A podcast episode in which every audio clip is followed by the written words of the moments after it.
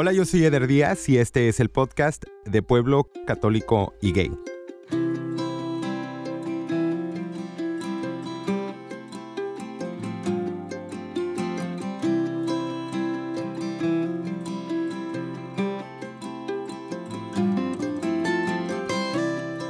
Antes de entrar a la plática del día de hoy, nada más quiero agradecerte tu apoyo, rapidito recordarte que todos los lunes hay un episodio nuevo. Si esta es la primera vez que estás escuchando el podcast, acuérdate de suscribirte en cualquier plataforma que se te haga más fácil escucharlo a ti para que estés recibiendo las notificaciones de cuando haya un episodio nuevo.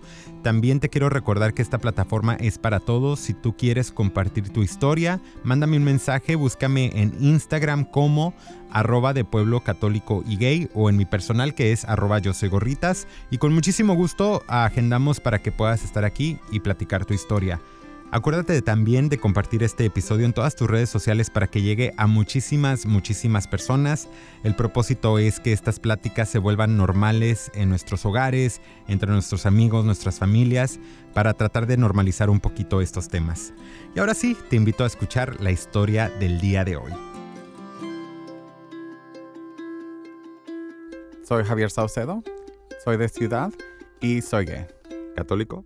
Ex católico. Ah, ok. Platícame de qué ciudad eres. Yo soy de, de Orange County, de Santana. ¿Ex católico?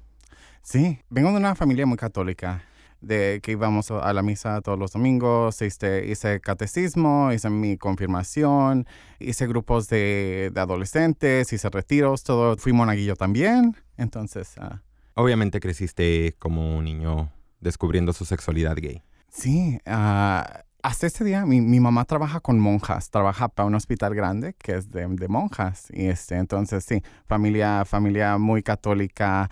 Ya, y siempre, siempre me he expresado como me expreso hoy. Ah, nunca tuve la, la capacidad de, de actuar más masculino, de, de tratar de hacer cosas que no me interesaban.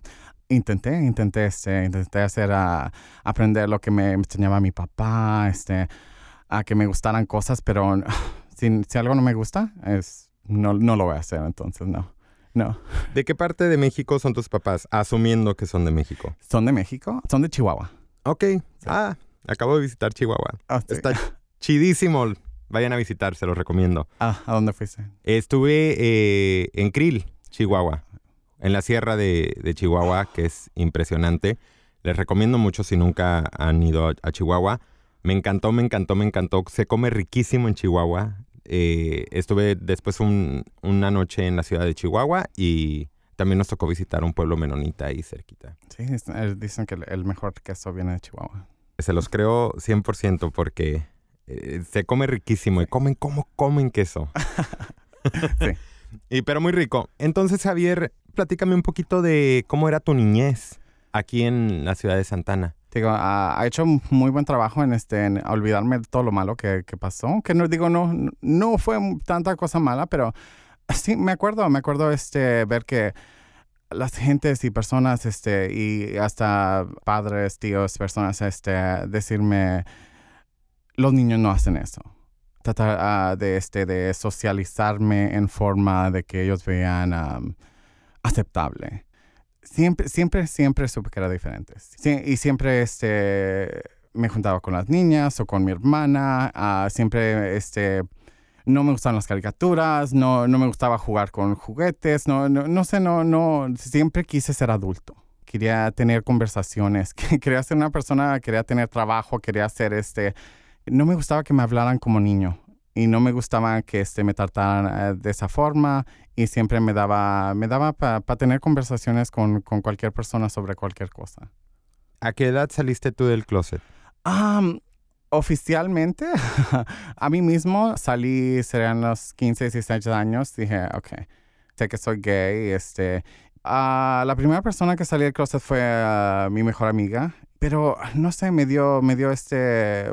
Y la forma que era, y la forma que soy, y la forma que hablo, todo sobre mí, se me hizo, se me hizo un poco, dijo, "Ah, ¿hay necesidad de salir del closet? Entonces, digo, sí, sí, este, ah, tuve conversación por, ah, porque mi mamá co- conocía mis amistades.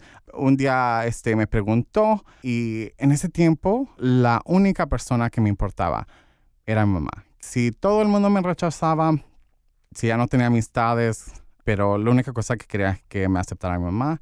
Y sí, me, me aceptó. Este, y digo, no, no quise hacer mucho, mucho drama o mucho, este, algo muy grande o va a decirle a todo el mundo porque yo, yo a ese punto dije, la gente ya sabe, yo digo, ya me conocen, digo, no, muchas veces sale alguien del closet y cambia completamente, digo, yo no, no, no, no pasé, no pasé por eso. Ok, entonces, platícame el trabajo que haces. Empecé a, como, como soy de Santana, y, este, y muchas veces la gente piensa, pues, um, es California, es Los Ángeles, pero uh, Santana es, es, Orange County, no es, no es Los Ángeles. Es muy, um, muy conservativo. Empezamos en um, el, 2008, 2009, cuando pasó lo de la Proposición 8 a ver que hubiera algo, que, que empezáramos a hablar, que empezáramos a hacer algo um, con amistades que unas fui, fui, a high school con ellas o nos conocimos por ir a, a, community college o este, andar en la área. Y eso me dio este un, uh, tengo que hacer algo porque yo soy de aquí y yo no vi personas como yo aquí. Entonces empezamos una organización y todo esto, bueno, por mucho tiempo fue um, como hobby. Llamamos un grupo que se llamaba uh, The Colores Orange County. Después del primer año, este, ves que muchos de nosotros vivíamos con nuestras familias. ¿Y dónde andas? ¿Y qué andas haciendo? ¿Y estás trabajando? Y, um, y dices, no, voy a una junta. Este, es mucho los activistas. Decimos, vamos a una junta, vamos a un meeting, vamos a algo. Y entonces vimos que todo le estamos diciendo a nuestros papás si salíamos en las noticias o salíamos en el periódico, entonces veían, ok, están hablando de, de ser gay. Así empecé, empecé este, a ser activista y luego profesionalmente por los últimos ya 6, 7 años este, ha trabajado en lo que es este, la prevención, la educación y el tratamiento de VIH.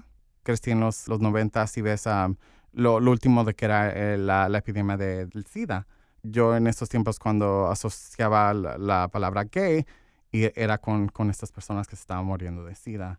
Entonces, esto me puede pasar y muchas veces es la primera persona que está, oh, pues es gay, se va a morir de SIDA, es lo que decía la gente, o, dice la gente cosas muy... Entonces, yo, yo decía, ¿qué, ¿qué, es esto? ¿Qué es, ¿Qué es esto del SIDA? Entonces, empecé a leer mucho sobre la salud sexual y empecé a ver que por los estudios de la Center for Disease Control Prevention, CDC, dicen que los hombres que latinos, uno en cuatro de nosotros vamos a tener VIH en nuestra vida. Entonces, como formas de educar, formas de, darnos la prueba, formas de darnos condones, formas de, este, de educación sobre la plastilla que previene VIH, este PrEP o Trifada. Siempre digo, hasta, hasta hoy este, es algo que sigo trabajando. ¿Cuáles son las maneras correctas de cuidarse? Muchas veces siempre dicen, oh, es de abstenerte. No Nuestra lista decir que la gente no va a tener sexo. Comunicación, este, el uso de condones, el uso de lubricantes. Si piensas que estás más a riesgo, la pastilla que es PrEP, tomarla todos los días. Y yo digo que hacerte la prueba por lo menos dos veces al año, digo una vez al año, dependiendo también cuántas parejas tengas. Y también muchas veces la gente se excluye. Dicen, no, pues yo, yo he tenido novio por, por tantos años. yo tengo un novio, entonces, este, que la mayoría de personas que son afectadas por VIH son personas que andan con todo el mundo. Y eso yo, yo no he hallado que sea verdad. Muchas veces cuando diagnosticamos a una persona con VIH, usualmente están en una relación con alguien. Y usualmente llevan tiempo con esa persona y muchas veces no nada más estamos diagnosticando a uno, pero a los dos. Muchas veces porque la persona está en una relación piensan que ya no tienen que hacerse la prueba, que ya no tienen que usar condones, que ya no tienen que preocuparse por algo así. Y no, no es verdad. Platícanos qué sucede entonces cuando te dan un diagnóstico positivo. ¿Qué herramientas hay para una persona? Muchas veces uh, las personas piensan, pues no, no tengo aseguranza, no tengo, no tengo papeles, no tengo XYZ. Hay muchos recursos, hay muchos recursos que, que ayudan pero también recursos sociales. Este, hay muchos grupos, AIDS Services Foundations, um, para personas que empiezan a vivir con VIH. Hay mucho apoyo, hay mucho, mucho estigma para las personas que viven con VIH. Es como un segundo closet para muchas personas. Platícanos de tu grupo, cuando se reúnen, alguien que quiera asistir, cómo te encuentran. Sí, um, so, el grupo se llama La Familia, uh, La Familia LGBTQ en Instagram, en Facebook el grupo nos reunimos en el LGBT Center en Orange County. Ah, tienen dos oficinas, pero nos reunimos en la oficina en Santana, que está en la, la 17 y la Spurgeon. Estamos ahí el segundo domingo de cada mes. Estamos ahí de las, siempre digo de 2 a 4, pero no empezamos como hasta las 3, de 3 a 5, 6. Este, tengo un grupo de padres que desde que empezó el grupo están ahí. a mi mamá, mi papá van. Y muchas veces este, este, este grupo empezó de un grupo de, amigos. Y este, entonces muchos ah, de los padres que siguen yendo son padres de mis amigos. Y tengo más amistad y veo más a los padres de, mis amigos que, que, a mis amigos. Que tus amigos. Porque, ya no viven en esa área o ya, o viven en otro lado, fueron a la escuela a otro lado, pero sus papás siguen yendo porque aunque ellos están en, tienen una relación buena con sus hijos,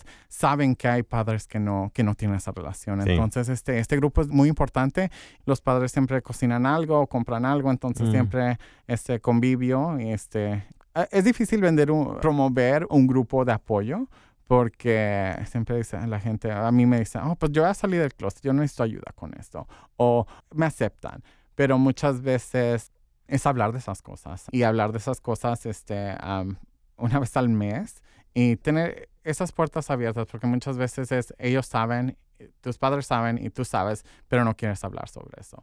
Y hasta de cualquier cosa, de cuando empiezas a salir del closet o cuando tienes tu primera pareja o cuando te vas a casar. Todas estas etapas son completamente diferentes y muchas veces digo, hablamos de, de, de, de todo. Es cuando pasó lo de Pulse en Orlando, el punto de vista de los padres es completamente diferente del punto de vista de nosotros. Entonces es, es, es bueno, este, estamos ahí, es, el grupo se llama La Familia porque somos como familia, se habla todo. Hemos tenido padres que no, que los llevan por sorpresa. Hay padres que llevan a sus hijos porque saben que sus hijos. Tenemos padres que em, ellos salieron del closet después, uh, más tarde en su vida. ¿En serio? Sí. La diversidad, hemos tenido uh, niños que salen desde los 6, 7 años. Y no, entonces la, la diversidad del, del, grupo que hemos visto en estos pasados 8 años es...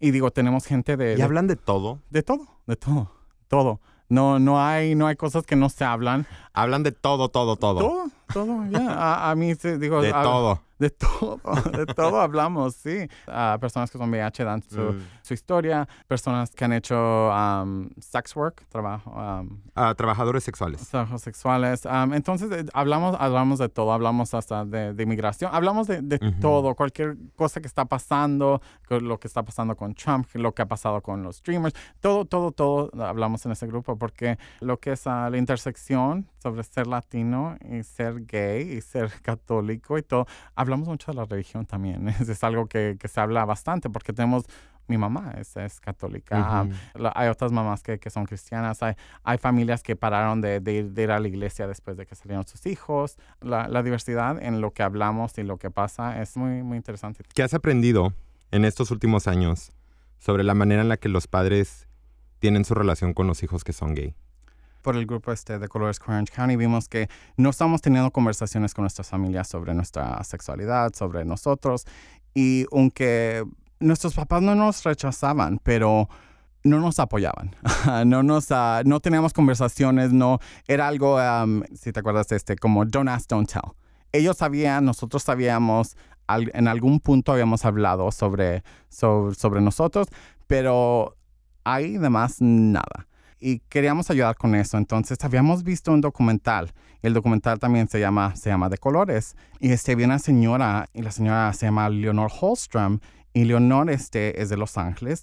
Y empezó el primer grupo este, P-Flag en español aquí en Los Ángeles. Entonces queríamos este, hacer un espacio para nuestros padres y para otros padres.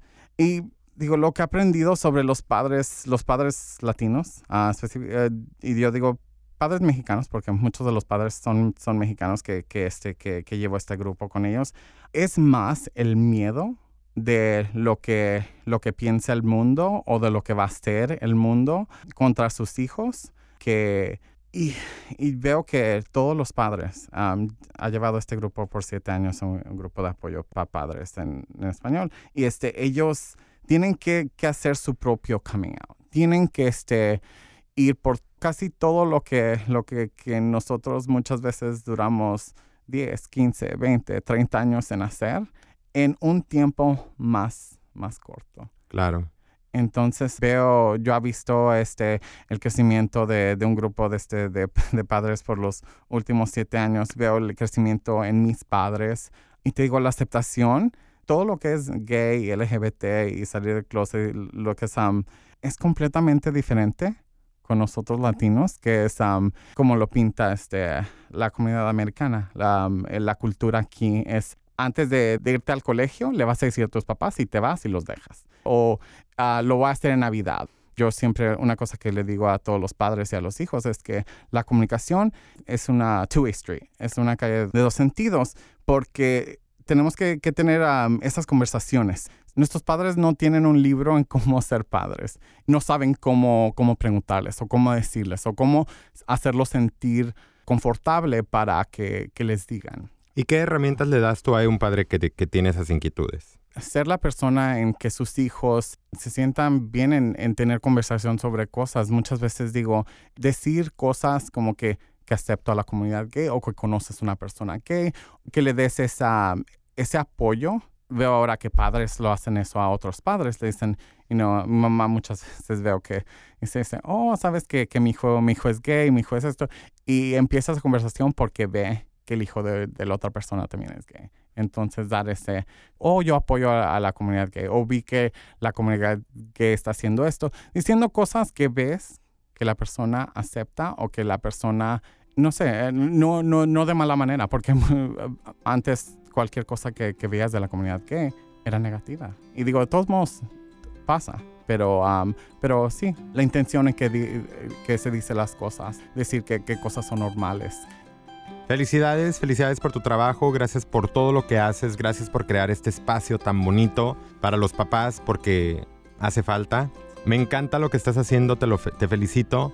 Voy a hacer todo lo posible por ir el segundo domingo de cada mes. Y es en el centro LGBTQ Center de Orange County.